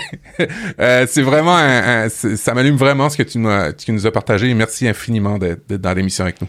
Avec plaisir. Merci beaucoup Olivier. Euh, juste, il y a quelque chose qui me, qui me brûle les lèvres quand même pour, pour conclure. Justement, si jamais on veut, euh, comme Matt, euh, prendre notre part de ce dispositif. J'ai vu qu'en France, en plus, il n'y en a pas beaucoup là. Je ne sais pas pourquoi est-ce qu'il y en a aussi peu en France, mais dès que tu sors des frontières de la France, bim, il y a plein de petits points de, de dojo qui apparaissent. Puis en France, c'est plus ténu. mais mais c'est quoi Qu'est-ce qu'on demande niveau matériel et bagage de connaissances pour un, pour un coach pour se, pour se lancer Tu as dit tout à l'heure qu'il n'y avait pas forcément besoin d'être développeur, mais j'imagine que si euh, on n'a jamais euh, été vraiment embarqué dans un ordinateur, bon, on va pas avoir forcément euh, l'idée de faire ça, mais quelles, sont les ressources qu'il faut quand même? Ouais, Les ressources sont, tu sais, dans la plupart des dojos, on, a, on a beaucoup d'enfants qui font du scratch. Et du Scratch, tu as beaucoup de tutoriels en ligne. Alors, ces tutoriels sont peut-être pas forcément adaptés aux enfants parce que typiquement, tu vois, avoir une vidéo YouTube d'un côté, d'avoir ta fenêtre euh, de, enfin, de code, enfin, de Scratch de l'autre côté, et de commencer à faire le truc en même temps, c'est peut-être pas si simple pour un enfant. Euh, maintenant, un adulte peut s'y mettre euh, relativement aisément et comprendre les concepts assez rapidement. à partir du moment où tu sais te servir de Scratch, tu, es déjà une, un, bon coach Codeur Dojo parce que tu peux aider les enfants. Et alors, ça c'est un point important, c'est il faut pas forcément, il faut pas avoir réponse à tout. Euh, dans, typiquement, en tant que coach, s'il y a un enfant qui est hmm. bloqué, il dit Ah ben voilà, ça marche pas. Ah ok, alors parfois tu as des choses simples, tu as une petite erreur de syntaxe, euh, un point virgule qui manque à gauche à droite, bon ça tu le vois assez vite. Mais souvent c'est pas ça, souvent c'est un peu plus compliqué et donc tu dois vraiment t'asseoir à côté et tu dis ok explique-moi comment tu as vu le truc, qu'est-ce que tu essayes de faire et, et parfois tu dois chercher toi aussi. Donc, euh, et tu cherches avec lui, tu cherches à côté de lui. Ah bah ok, ça je sais pas comment faire. Et on n'a pas peur en tant que coach. Je dis, bah, voilà, je sais pas. Donc finalement, c'est plutôt pour être coach, pour être un bon coach, je dirais, il faut avoir euh, envie d'apprendre, pas avoir peur de, de, ne pas savoir et de le dire. Et voilà, d'être. Parce que le but, c'est vraiment l'autonomie au niveau du, au niveau de la recherche et d'essayer de, de résoudre ces problèmes. C'est ça qu'on essaie d'enseigner. Oui, tout à fait. J'apprends grâce à cet épisode et grâce à la chatroom que le Python est au programme de maths au lycée. Je suis très étonné, mais c'est une excellente nouvelle. Comme quoi, j'ai une, vision sans doute très mauvaise et très archaïque de, l'éducation qui est faite en France au collège et au lycée. Matt, est-ce que tu avais euh, un, dernier euh, sujet que tu voulais qu'on aborde avec Olivier Ou même inversement, est-ce qu'Olivier, il y avait un sujet que tu aurais aimé euh, faire passer à ce sujet et qu'on n'aurait pas abordé au travers des questions qui étaient préparées? Je regarde un petit peu si j'avais quelque chose dans mes notes, mais non, je, je pense qu'on est passé sur tout. Euh, Excellent. Alors, si, si vous avez, de la, si vous avez du temps, impliquez-vous. Si vous avez de l'argent, vous pouvez faire des dons parce que Codeur Dojo euh, recueille des dons. Alors, c'est bien important. Euh, et en cette période de Noël, ben, tant qu'à dépenser votre fric sur des choses en Chine qui vont briser après deux, trois semaines et qui vont polluer la planète, ben, ça serait peut-être mieux de faire un don peut-être à Codeur Dojo, on va dire ça comme ça. Ah, c'est une bonne idée. C'est moins visible au pied du sapin, mais c'est bien plus pertinent, effectivement. Il y a des oh, manières de l'illustrer d'ailleurs. Ou bien d'inscrire ses enfants, ou bien et d'accompagner. Tu hein. T'es pas obligé d'être coach, hein. tu peux aussi inscrire ton fils et, y aller. Euh, en tant qu'observateur. et voilà, c'est cool. Eh ben, merci beaucoup Olivier de nous avoir partagé euh, cette belle idée. Puis merci beaucoup euh, Matt d'avoir euh, initié tout ce, tout ce dossier, toute cette interview découverte. Je pense que on aurait été nombreux et nombreux à découvrir ce dispositif et à y être fort intéressés. On va pas se quitter tout de suite. On a d'autres petits sujets complémentaires à vous livrer. Vous connaissez Relife, hein. on aime bien vous parler de, de, choses diverses et variées derrière. Olivier, surtout, tu n'hésites pas à nous couper la parole dès que tu as quelque chose qui te paraît nécessaire d'être précisé n'hésite surtout pas. Matt, euh, je, te connais, je sais que tu aimes beaucoup euh, Chrome, tu aimes beaucoup euh, customiser Chrome, tu l'utilises à tort et à travers. Qu'est-ce que tu as dégoté pour nous dans cet épisode de Relife pour faire de Chrome le navigateur incontournable du moment. Bon, alors, en, cette période de télétravail ou en tous les cas, quand vous avez des choses à, partager à un écran, à une personne et quand c'est dans, dans, dans Chrome, euh, il arrive des moments où, euh, exemple, on, on, explique une application en ligne et on veut pas nécessairement montrer euh, ses informations de carte de crédit, euh, son adresse email ou, ou d'autres données personnelles qu'on voudrait pas partager. Et euh, ben, sur ma, ma, chaîne YouTube, je vous ai partagé une extension Chrome qui vous permet de, de, personnaliser, de customiser les pages en retirant des blocs que vous voudriez pas voir apparaître. Alors, c'est intéressant parce que, euh, exemple, euh, moi, personnellement, je fais des, démos de, de, logiciels, je fais des démos d'outils, et euh, ben, je suis capable de masquer comme ça mon adresse email que je voudrais pas qu'il soit partagé à l'écran. Je suis capable comme ça de masquer des informations personnelles, mais ça peut être aussi carrément euh, pour euh, le niveau de confort hein, d'une page web. Euh, typiquement, j'adore Wikipédia, je fais mon don à chaque année à Wikipédia, mais au niveau de l'interface, il y a des trucs qui me gênent. Alors, grâce à cette extension-là, je suis en mesure ben, de retirer les éléments qui me gênent et de me concentrer sur des sites, sur, sur, sur le contenu de, de, des sites, comme exemple Wikipédia ou comme d'autres. Alors, n'hésitez pas, dans les notes de l'émission, je rappelle aussi, hein, pour Olivier, on va voir tous les notes de l'émission pour Codeur Dojo, pour, pour y aller, pour Scratch aussi. Euh, et euh, deuxième extension, euh, je, cherchais une extension pour pouvoir faire des copies de tableaux et en fait de cellules dans des tableaux sur des pages web. Alors oui, je suis développeur, je pourrais programmer des trucs, mais un bon développeur est paresseux et vérifie toujours que quelqu'un d'autre l'a pas fait à sa place. Alors là, c'est aussi une extension qui est disponible sur Chrome, s'appelle Table Capture, qui vous permet de capturer seulement des éléments structurés dans des pages web. Alors typiquement, euh, quand vous avez des tableaux puis vous voulez juste copier une colonne, ben avec cette extension-là, vous êtes capable de copier juste la colonne et pas forcément tout copier-coller le tableau complet. Alors deux extensions qui vous aident à travailler avec Google Chrome si vous aimez Google Chrome évidemment je suis à la fois euh, toujours autant captivé euh, par ta capacité à nous trouver des outils qui font que ce navigateur n'est plus un simple navigateur. Parfois, ça me fait un peu peur aussi, Matt. J'ai tendance à penser que ton Chrome est devenu un espèce de truc comme ça, euh, indigeste, avec plein d'extensions de partout. Il va encore te permettre d'aller sur Internet, Chrome, j'espère, Matt. C'est un, un Franken-Chrome que j'ai. Excellent. Excellent. Je, pendant qu'on est dans les navigateurs, je voulais juste vous, vous partager alors une extension qui euh, m'a fait un effet wow au début et puis m'a fait un effet pchit. Euh, c'est Vinegar, euh, qui est une extension, tenez-vous bien, pour Safari sur iOS. Oui, maintenant on peut avoir des extensions pour Safari sur iOS. Et ça vous permet d'avoir un, lecteur YouTube qui est en HTML5, qui enfin qui est redéveloppé en fait au moment où vous chargez la page. Et vous avez la possibilité de réduire dans le format image dans l'image la vidéo YouTube que vous êtes en train de regarder. Vous avez aussi la possibilité de lancer la vidéo et de la laisser en arrière-plan sur YouTube. Donc c'est plutôt cool parce que ça vous permet de profiter de ces fonctionnalités qui sont normalement dispo, si je dis pas de bêtises, que sur YouTube euh, Premium.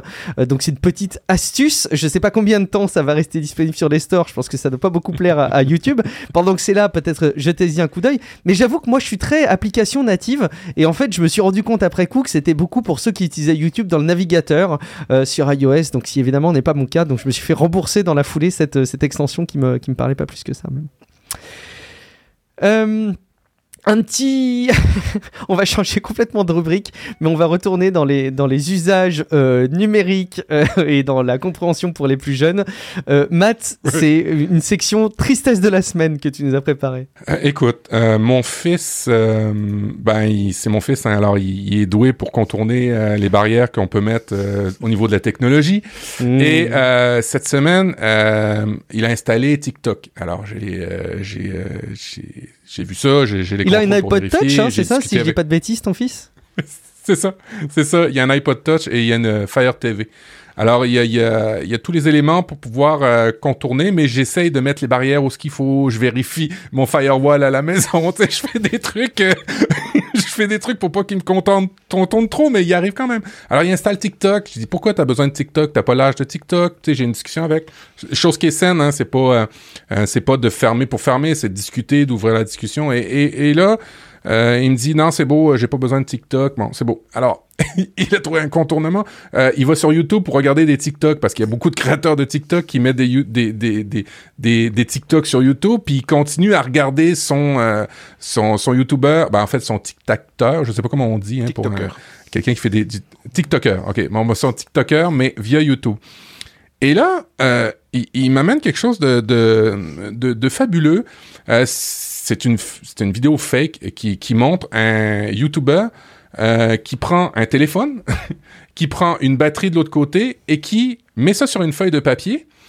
Et entre la batterie et le téléphone, dessine un coup de crayon euh, pour imiter un fil. Un et feutre oh, rouge. Le, le téléphone, un filtre, ouais, c'est ça, un feutre rouge. Et oh, le téléphone s'allume. Alors, je dis, je, je- je dis, mais, mais, mais, non, mais ça, ça, ça se peut pas. Il dit, ben, essaye, tu vois, ça marche, eux.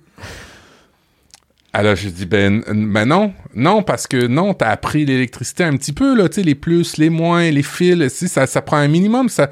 Oui, il y a des feutres pour des circuits imprimés que tu peux dessiner, mais c'est des cas très, très particuliers. Alors, ça, ça m'ouvre une discussion où je commence à, m'obstiner sur ça se peut pas avec mon. Ça se peut juste pas. Euh, et euh, et c'est là que je me dis, mais merde, il peut pas, je peux pas le bloquer de ce monde numérique-là, mais je mais faut absolument que j'y explique les- les- l'équivalent des fake news ou des, des, fausses informations qui peuvent circuler, parce qu'après ça, qu'est-ce qui va arriver dans son algorithme? Ça être des, des trucs comme ça qui vont continuer à arriver, et puis il va, il va, il, va transférer de la fausse information. Et euh, ben, c'était un petit peu avec tristesse que je me suis rendu compte que ça. Et là, c'est juste un fil.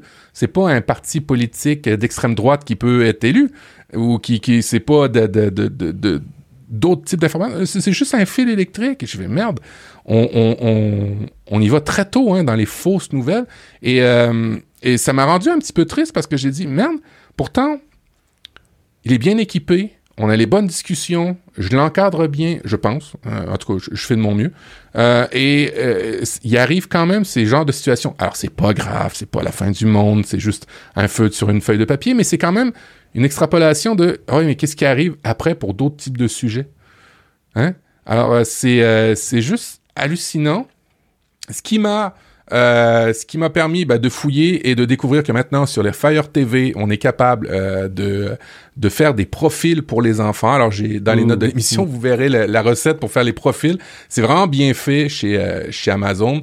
Euh, si vous avez une télé intelligente euh, qui euh, que, vous avez Fire TV, ou même si vous avez acheté un Fire TV dernièrement, euh, vous pouvez bénéficier des profils et euh, ben, ça va le limiter en fonction de l'âge. Et je, trouve ça, je trouve ça dommage de devoir le faire, mais je pense que je je- j'ai pas le choix. Et je préfère, j'ai dit, je t'interdis pas YouTube, mais je veux qu'on l'écoute ensemble. Pas que tu l'écoutes tout seul et que tu déduises que des choses sont vraies ou pas. Il faut qu'on ait ces discussions-là. Et là, c'est juste un fil électrique, imaginez plus tard. Alors, c'est euh, une, une recommandation de ma part euh, avec un petit tutoriel pour, si vous avez une Fire TV, comment créer des profils.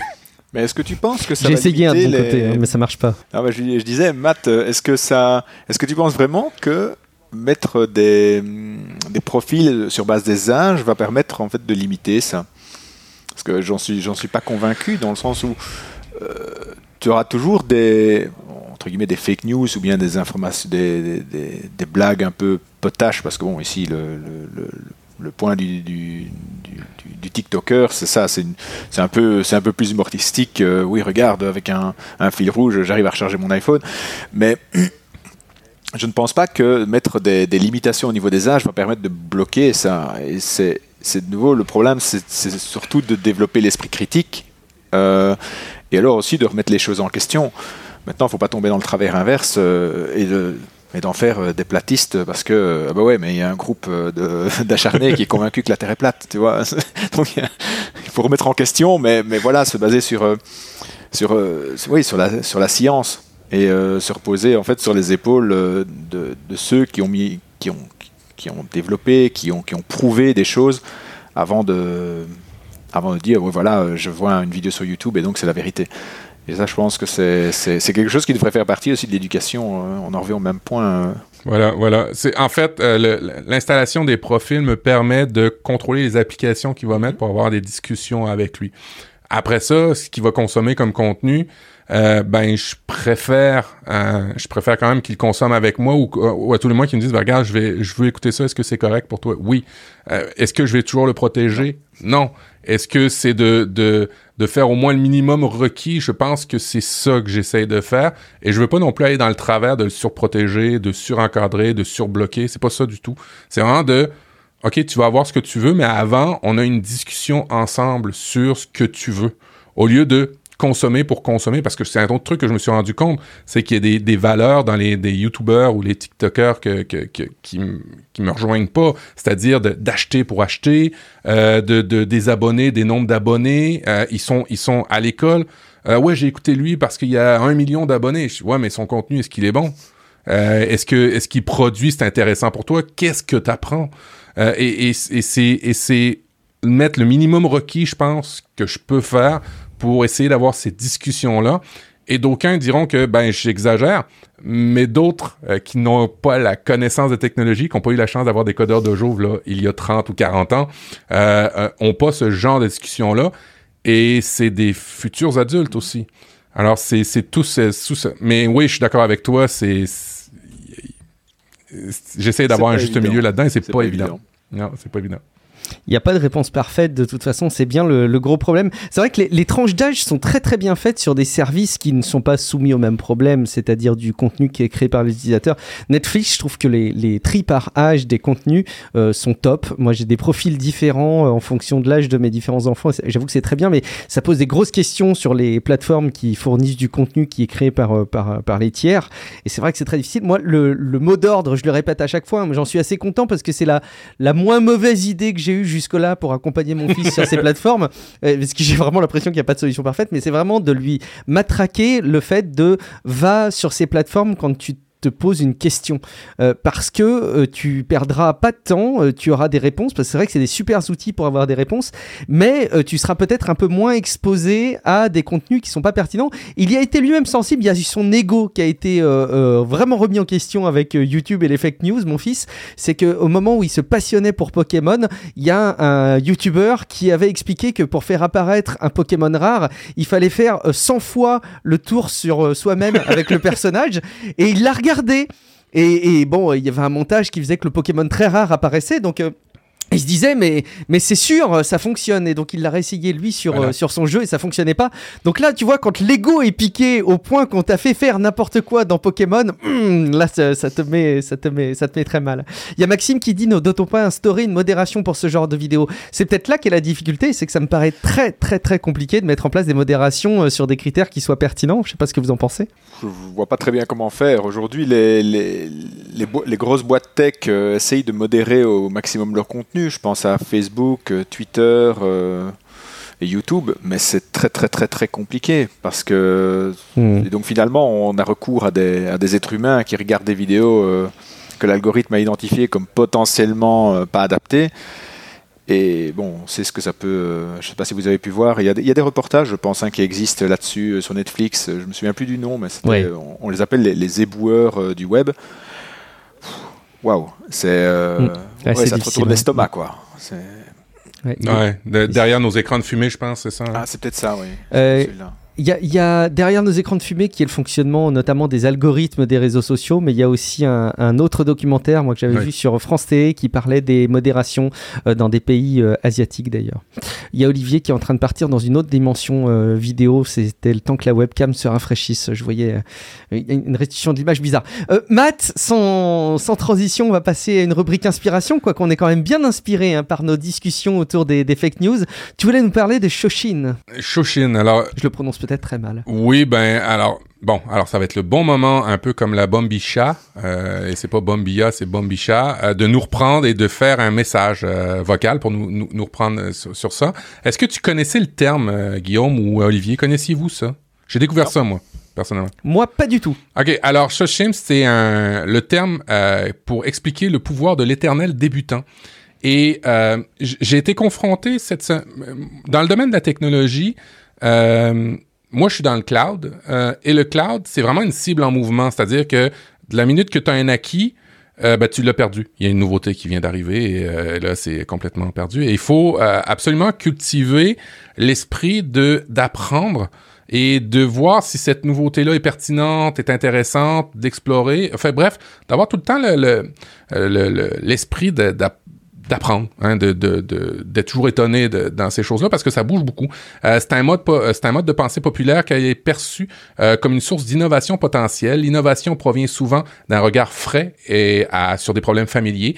Euh, si vous pouvez euh, parter ce regard, vous pouvez parfois voir les possibilités et des solutions que d'autres ont ignorées. Euh, le mot Shoshin est utilisé pour désigner une intention initiale ou une résolution des débutants et euh, ça peut donc être lu comme un premier cœur. Ok, c'est fait que c'est vraiment de développer euh, pas la surprise parce que la surprise peut mener à, à des à, des égards à des problèmes quand on, on, connaît déjà les sujets, mais un étonnement, un, éternel, c'est un état d'esprit. Euh, je ferai pas, je ferai peut-être une émission juste sur ça sur Soshin. D'ailleurs, c'est un appel à tous. S'il y en a, y en a qui connaissent ça, euh, de nous de nous pigner ou de nous envoyer des messages sur Twitter, par exemple. c'est vraiment de développer la culture du cœur neuf d'apprentissage tout le temps, d'être étonné, pas rester dans ses convictions. Évidemment, c'est, euh, c'est en lien avec des mouvements bouddhisme, c'est des mouvements euh, de, de ce, de ce genre-là. Euh, la connaissance n'est pas une compétition, c'est un jeu auquel nous pouvons tous jouer, où tout le monde gagne. Euh, c'est vraiment de, de, de comprendre ce, ce, ce, terme-là. J'avais un bout dans le texte qui était intéressant. Euh, c'était c'est le sentiment intense entre réceptivité inquiète et enthousiasme débridé. Euh, ça surgit euh, quand on prend son premier cours euh, de langue étrangère, par exemple, comme Olivier quand il a appris parce qu'il en avait besoin. Bon, ben, il, a cultivé ça. Euh, quand on appréhende une nouvelle relation amoureuse, par exemple, mais aussi quand on entame carrière professionnelle. Alors, c'est vraiment euh, quelque chose qui... Et puis, je vais me documenter de plus en plus. Et, et s'il y a des auditeurs, ben, je serais, je serais curieux de savoir, euh, d'en apprendre plus sur Shoshin. C'est des euh, notions et des valeurs qui doivent te parler, Olivier, même si tu connaissais pas. Ça me fait penser quand même à toute la terminologie qui est utilisée autour de Coder Dojo, quand même. Oui, ça, ça, se rapproche quand même assez fort. Le... Mais je pense que le, le, le keep learning, ça reste, euh, ça reste quelque chose auquel ouais. je suis très attaché. Ouais. Peu importe le, allez, l'origine, que ça soit, euh, euh, que ça vient du Japon ou bien des États-Unis, c'est, je trouve que c'est une, une, logique très importante. Peu importe le, qu'on soit dans la tech ou ailleurs d'ailleurs. Tout à fait. Ouais, c'est une valeur qui se retrouve un peu partout. On va terminer cette émission. Matt, c'est l'époque de Noël. Vous avez vu, hein, si vous êtes sur Twitch, mon Oui. petit sapin. Oh là là, j'ai été m'équiper d'un sapin de Noël euh, de très grande qualité. Euh, mais en tout cas, vous êtes peut-être en train de préparer votre sapin, de préparer vos cadeaux. Matt, euh, quelques conseils pour Noël. Cette année, encore une fois, on est aux prises avec... Euh je fais une lettre au Père Noël, papa, et euh, je veux ça, ça, ça, ça, ça, ça, ça. Et, et, et, et ça me... Et, et, de, et à chaque année, ça m'indispose de plus en plus. Euh, on avait comme commencé à régler ça en famille parce que là, il évidemment, il y a la grand-mère, il y a la tante, il y a l'oncle. Euh, tout le monde veut, veut donner aux enfants. On veut nous aussi donner. Et c'est, est-ce que, est-ce que nécessairement ces cadeaux sont des réels cadeaux? Hein? Euh, c'est des bonnes questions à se poser. Est-ce que c'est des cadeaux qu'on se fait à nous-mêmes? Est-ce que c'est parce qu'on n'a pas nécessairement le temps euh, d'être avec les gens qu'on aime? Et puis bon ben euh, au détriment ben on va on va donner un cadeau? Bref, cette année, je vous propose un truc pour vos enfants. Je l'ai entendu dans un podcast et j'ai trouvé ça super bon. C'est d'instaurer pour les enfants qui décident pas tout ce qu'ils veulent. C'est une règle pour les cadeaux des enfants qui est OK, tu auras un truc dont tu as besoin tu auras un truc que tu veux vraiment, et puis tu auras un truc qui sera partageable en famille. Et je trouve que juste ces trois cadeaux-là, si on commence à instaurer, en tout cas, je veux pas me prendre pour un autre, mais si on commence à instaurer ce, genre de façon de réfléchir-là aux enfants, je trouve qu'on on, on va on va gagner quelque chose, je pense. Euh, je suis tout le temps très triste de voir des soirées de Noël ou des matins de Noël en famille où les enfants prennent un cadeau, déballent le cadeau, prennent un autre cadeau, redéballent un autre cadeau et ça, et ça devient comme une chaîne infernale où tu dis, ben, mais merde, j'ai dépensé du temps de travail, de vie pour acheter ça et il a regardé 30 microsecondes. Alors, euh, c'est vraiment triste. Alors, c'est un, un, truc que je propose. Euh, et puis, bon, ben, si vous avez l'intention de dépenser beaucoup euh, pour des cadeaux cette année, peut-être euh, essayer de, prendre cet argent-là et de le, distribuer tout au long de l'année en achat d'expérience. On a fait beaucoup de podcasts hein, sur le bonheur et l'expérience demeure quand même quelque chose qui reste le plus longtemps en termes de, de, bonheur pour un humain et de peut-être saupoudrer cette, ce montant d'argent-là sur des expériences au long de l'année. Alors, des cinémas, euh, des cours ou des choses comme ça.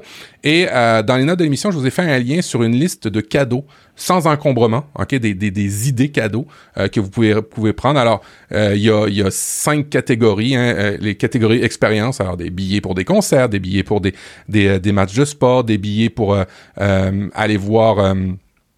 Un, un, une pièce de théâtre. Il y a aussi des, idées cadeaux pour des cours. Et, même sans dépenser, amener votre fils au codeur dojo de, de votre de votre région, aller avec lui, euh, ça peut être un super beau cadeau. Et c'est pas, va falloir arrêter de relier l'achat d'objets euh, qui polluent et qui sont de très mauvaise qualité à, un cadeau. Hein, c'est, autre chose, un cadeau. Un cadeau, c'est, du temps que tu donnes, c'est, de l'amour que tu partages, c'est pas nécessairement un objet. Alors, euh, il y a 52 idées de, d'idées, d'idées cadeaux sans encombrement. Alors, du temps, donner du temps, euh, s'abonner à des, à, des parcs, à des zoos, à des musées.